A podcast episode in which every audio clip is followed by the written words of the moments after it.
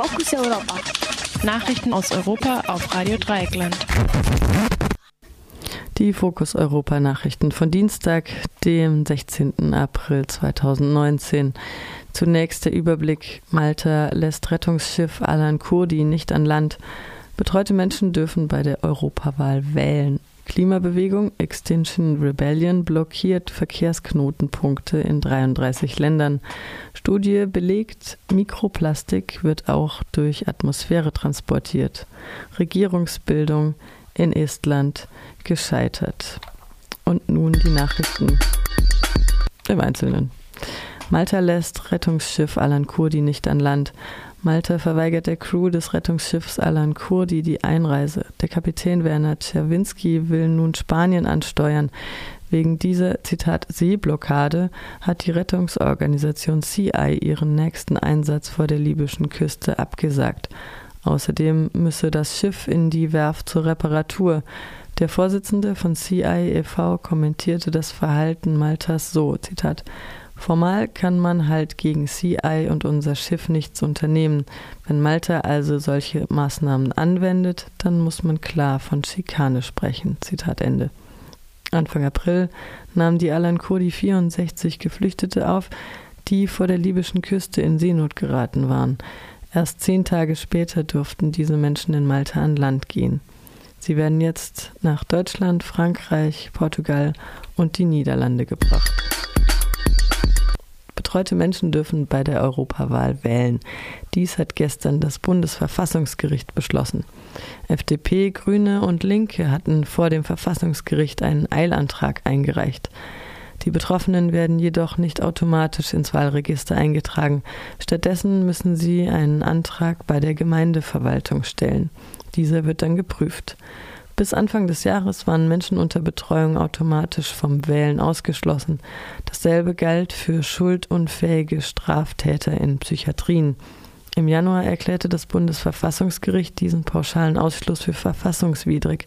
Jetzt soll individuell geprüft werden, ob ein Mensch unter Betreuung wählen darf. Unklar war bisher, ob die neue Wahlregelung bereits bei den Europawahlen gelten wird. Nach Meinung der Bundesregierung sollten die Neuerungen erst äh, zum 1. Juli in Kraft treten, um Fehler zu vermeiden. In der Verhandlung habe sich jedoch abgezeichnet, dass die Vorbereitungen für die Kommunen durchaus zu bewältigen wären. Klimabewegung Extinction Rebellion blockiert Verkehrsknotenpunkte in 33 Ländern. In 33 Ländern hat die Gruppe Extinction Rebellion gestern Aktionen des zivilen Ungehorsams zum Schutz des Klimas durchgeführt. In Berlin versammelten sich am Nachmittag 200 Mitglieder auf der Oberbaumbrücke zu einer bunten Sitzblockade.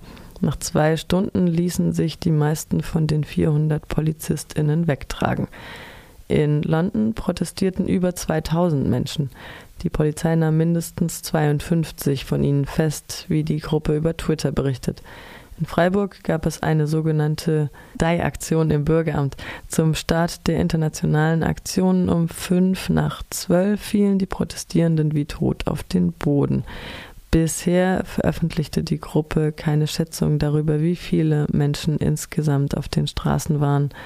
Die gewaltfreien Protestaktionen sollten die gesamte Woche weitergehen. Informationen zu den Aktionen sind auf tacker.fr zu finden. Mikroplastik wird auch durch Atmosphäre transportiert. Dies haben Forschende durch Analyse in den Pyrenäen herausgefunden, wie die Fachzeitschrift Nature Geoscience berichtet. Täglich lagerten sich dort 365 Plastikteilchen pro Quadratmeter ab. Das seien genauso viele, wie man bei Niederschlagsuntersuchungen in Städten gefunden habe.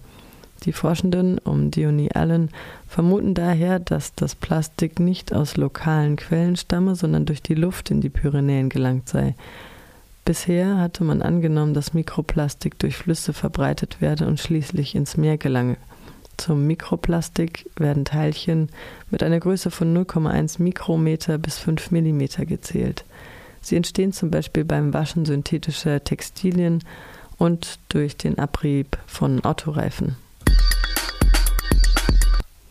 Regierungsbildung in Estland gescheitert.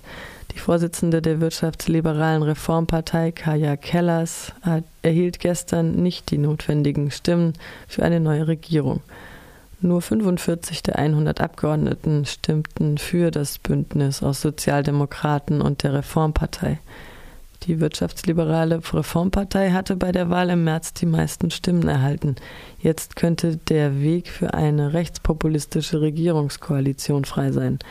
Die bisher regierende Zentrumspartei verfügt gemeinsam mit, mit der estnischen konservativen Volkspartei EKRE e und der konservativen Partei Isama über eine Mehrheit im Parlament.